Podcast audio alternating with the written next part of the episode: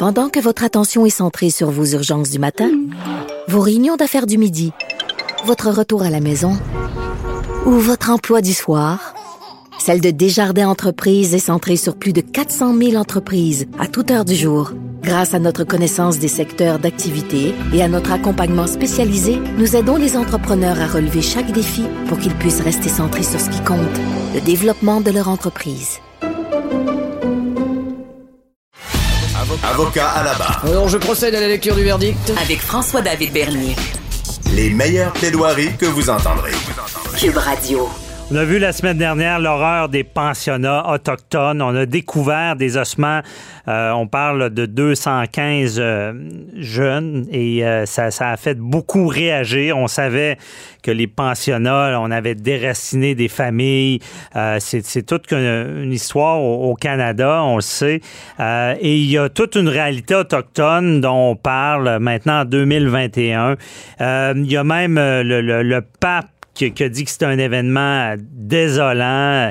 Euh, par contre, il n'a pas voulu s'excuser, n'a pas tenu des excuses directes. Euh, et ce drame-là, on veut bien le, comprendre. On veut savoir, bon, les pensionnats, euh, pourquoi ils étaient là. C'était autorisé par le gouvernement. Et toute la situation autochtone de nos jours en 2021. Et on en parle avec Jean-Claude Terrien-Pinette euh, qui est euh, le, chef, euh, le directeur du cabinet McKenzie et Washat Malio Tenable. Je ne sais pas si je le dis comme faux. Bonjour, Jean-Claude. Oui, bonjour, monsieur. merci d'être avec nous. Qu'est-ce que ça veut dire, Washat Malio Tenable? En fait, euh, Ouachat c'est deux communautés euh, séparées d'une quinzaine de kilomètres. Il y a Ouachat qui est euh, collé sur euh, la municipalité de la ville de Sept-Îles et qui est dans la baie de Sept-Îles. Donc, Ouachat, c'est la baie. Mm c'est environ à 14 kilomètres à l'extérieur vers la rivière Moisy. Et pour traduire le nom du village, c'est le village de Marie. Ah, intéressant. Et donc, c'est ça, vous, vous œuvrez dans, avec les communautés depuis euh, longtemps, là?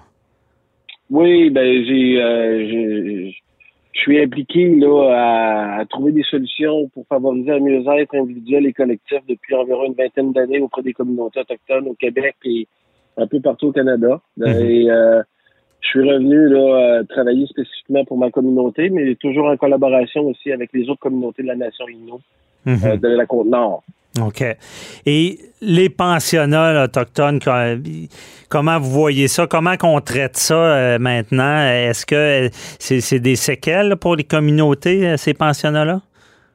Ben écoutez, c'est certainement que pour les enfants qui ont fréquenté, comme ma mère, ces institutions-là, c'est des événements qui ont été marquants par la, la, séparation hein, de, des gens significatifs euh, dans leur vie. Euh, donc, euh, on enlève les, des personnes significatives à des enfants, puis on les place dans des institutions qui, qui culturellement n'est pas adaptées et qui reflètent pas la réalité culturelle de, de, des enfants qui ont fréquenté ces institutions-là. Mm-hmm. En plus des sévices, puis des, euh, des abus euh, autant physiques, psychologiques que, que, ces enfants-là ont vécu.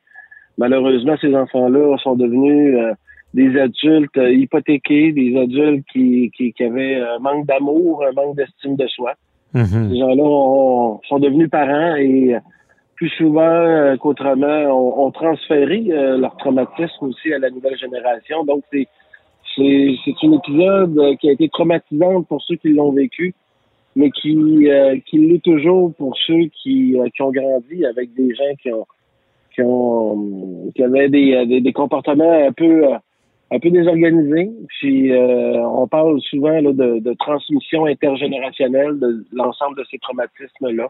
Mm-hmm. Donc, de génération en génération, on fait un travail sur soi pour être en mesure de devenir des, des, des meilleurs des meilleures personnes, des, des, gens plus en équilibre au plan émotionnel, au plan mental, au plan physique, puis au plan spirituel. Oui.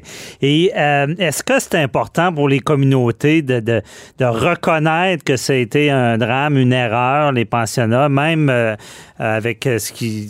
de voir que la religion ne veut pas s'excuser de ce qu'ils ont fait? Est-ce que c'est important?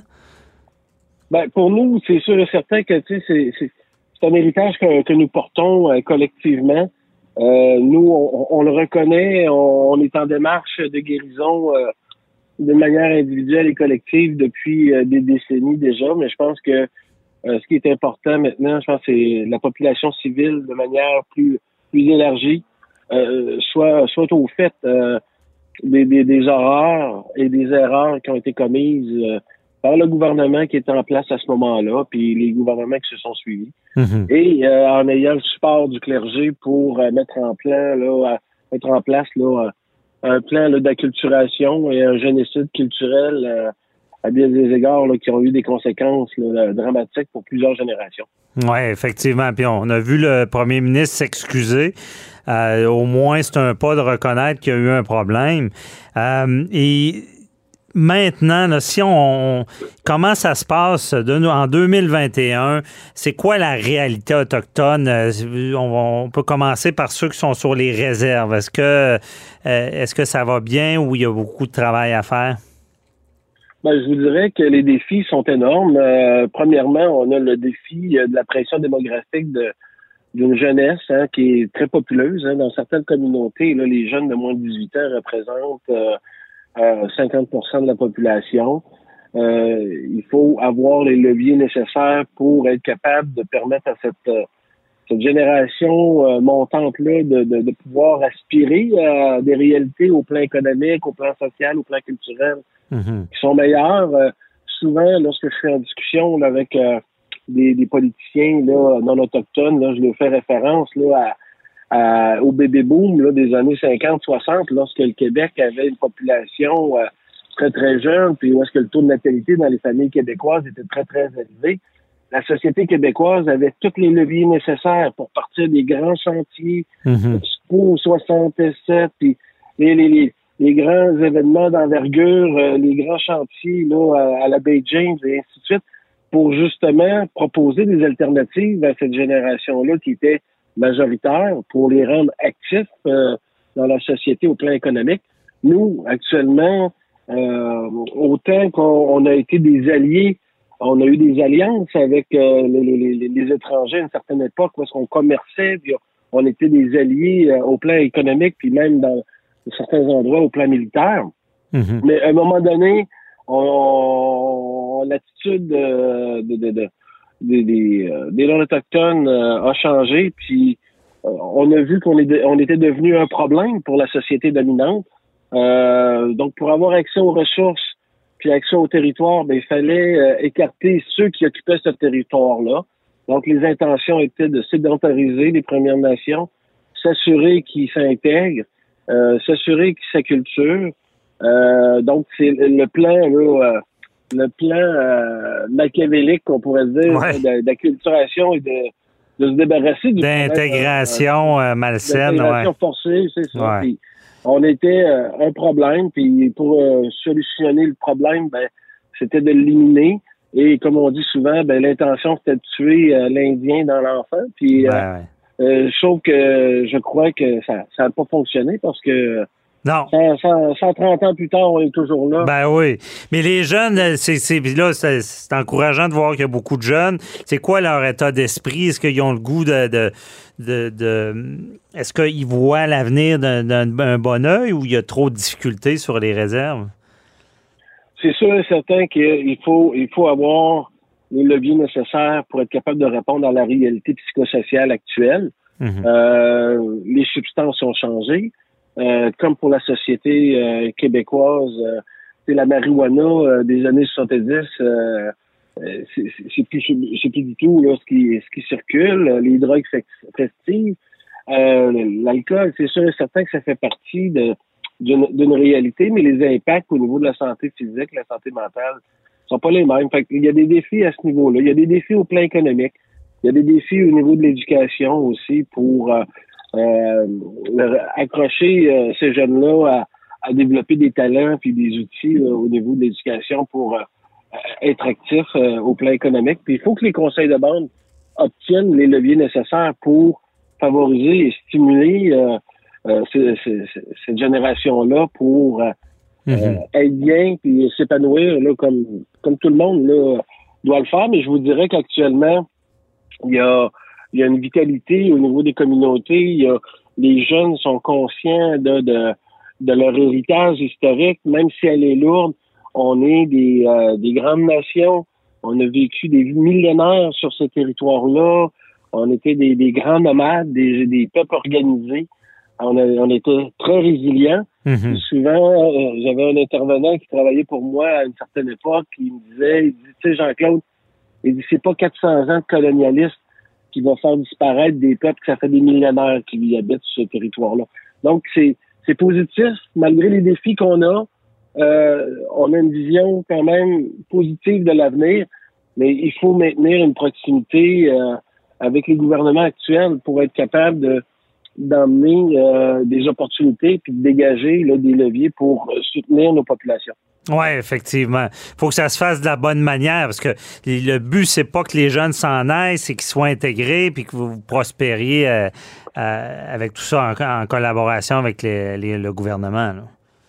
C'est ça, puis de, cesser de nous voir comme étant des, un problème ou des adversaires Mhm. On travaille actuellement à créer des occasions de rapprochement. Puis je, crois actuellement qu'avec les, euh, les initiatives qui sont mises en place pour créer des ponts, des ponts de rencontre, des, des, des, des points de rencontre pour euh, apprendre à se connaître, à s'apprivoiser. Je pense mhm. que c'était très intéressant. Euh, à Québec, il va y avoir l'événement Coué, qui va être un espace de rencontre pendant 17 jours qui va permettre aux gens de, venir à la rencontre des Premières Nations. Il y a euh, des musées euh, qui, mettent en place aussi des des euh, des, expositions pour. Mhm. C'est quelle date ça l'événement Queer? Si je me souviens bien, là, c'est 17 jours dans, en plein mois de juin sur la place Jean Béliveau, près du centre Vidéotron. Et ça va être une occasion là, unique cette année c'est une formule renouvelée, parce qu'habituellement, c'était un événement qui se faisait au mois d'août euh, mhm. devant l'Assemblée nationale.